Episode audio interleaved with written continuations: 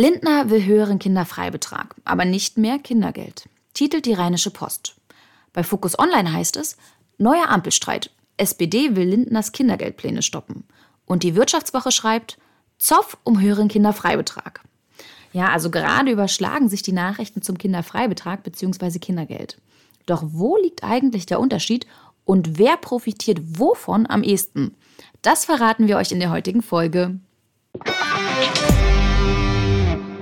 Auf Geldreise, der Finanztipp-Podcast für Frauen mit Anja und Annika. Hallo, liebe Geldreisende.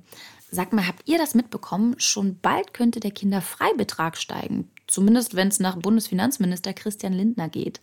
Er plant, den Kinderfreibetrag zu erhöhen, um so noch mehr Menschen finanziell zu entlasten. Das Kindergeld hingegen, das soll sich nicht erhöhen. Ja, Kindergeld, Kinderfreibetrag, das klingt beides ziemlich ähnlich. Doch wo liegen da eigentlich die Unterschiede? Grundsätzlich mal vorweg, ich glaube, ich verrate euch nicht zu viel, wenn ich sage, Kinder kosten und das nicht zu wenig. Also Windeln, Spielzeug, Kleidung. Allein im ersten Lebensjahr kommt eine Summe von über 8000 Euro zusammen. Bis zum sechsten Lebensjahr sind es knapp 50.000 Euro. Und na klar, das summiert sich dann auch nochmal auf und laut Statistischem Bundesamt kostet uns ein Kind im Schnitt bis zum 18. Geburtstag 175.000 Euro. Eine ordentliche finanzielle Mehrbelastung für Eltern. Ja, und genau deswegen hat die Bundesregierung das Kindergeld vorgesehen, beziehungsweise den Kinderfreibetrag, mit dem ihr euch über die Steuern einen Teil zurückholen könnt. So, aber nun mal zum Kindergeld. Das bekommen grundsätzlich alle, die mit ihrem Kind in Deutschland wohnen. Unter bestimmten Voraussetzungen gibt es das auch für Eltern ohne deutsche Staatsbürgerschaft. Unabhängig vom Einkommen zahlt die Familienkasse für jedes Kind 250 Euro monatlich aus. Und zwar so lange, bis das Kind volljährig ist. Danach müsst ihr nachweisen, ob euer Kind entweder noch zur Schule geht, eine Ausbildung absolviert oder ein Studium, zumindest dann, wenn ihr weiterhin Kindergeld beziehen wollt. Die 250 Euro, die gibt es übrigens maximal, bis euer Kind 25 Jahre alt ist.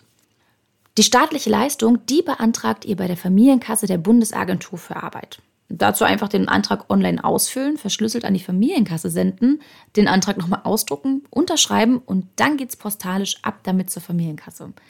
Alternativ geht's auch vollständig digital, dafür braucht es dann aber ein Elster-Zertifikat. Das Kindergeld, das beantragt ihr übrigens am besten direkt nach der Geburt eures Kindes. Es wird nämlich nur maximal sechs Monate rückwirkend gezahlt und zwar ab dem Moment, ab dem der Antrag eingegangen ist. Wartet ihr zu lange, verschenkt ihr also bares Geld. So, jetzt wisst ihr Bescheid, was es mit dem Kindergeld auf sich hat. Kommen wir mal zum Kinderfreibetrag.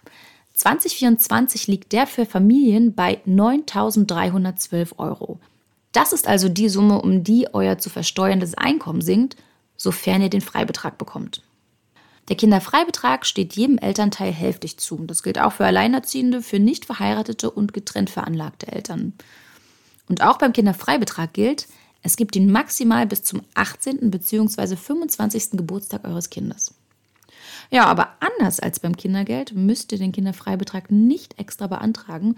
Stattdessen füllt ihr einfach die Anlage Kind aus in der Steuererklärung. Anschließend prüft das Finanzamt automatisch für euch, was günstiger ist. Sollte es der Kinderfreibetrag sein, verrechnet das Finanzamt das schon ausgezahlte Kindergeld mit dem Steuervorteil, der sich durch den Freibetrag ergibt. Denn beides, also Kindergeld und die vollen Kinderfreibeträge, die bekommt ihr nicht. Wäre ja auch zu schön gewesen. Christian Lindner, der plant nun den Kinderfreibetrag zu erhöhen und zwar auf 9.540 Euro. Das klingt ja eigentlich erstmal ganz gut für Eltern. Also immerhin bekommen wir ja dann das, was sich für uns mehr lohnt. Wo liegt jetzt also das Problem? Warum wird das so kritisch gesehen? Das habe ich meinen Finanztipp-Kollegen und Steuerexperten Jörg Leine gefragt. Ja, und Jörg, der hat mir Folgendes verraten. Für jedes Kind bekommen Eltern 3000 Euro Kindergeld im Jahr.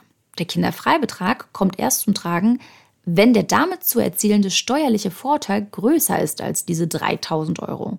Ja, das heißt letztendlich, dass eine Familie mit einem Kind 2024 ein zu versteuerndes Einkommen von rund 85.000 Euro haben müsste, um vom Kinderfreibetrag profitieren zu können.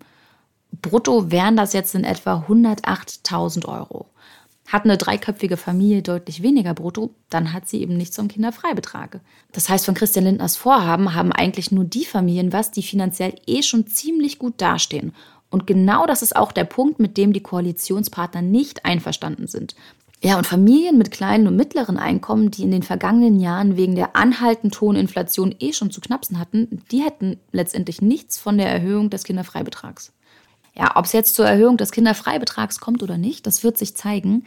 Was wir aber an der Stelle allen Familien mitgeben wollen, egal ob ihr ein Kind habt, ob ihr zwei Kinder habt oder noch mehr, macht eine Steuererklärung, auch dann, wenn ihr eigentlich gar nicht dazu verpflichtet seid.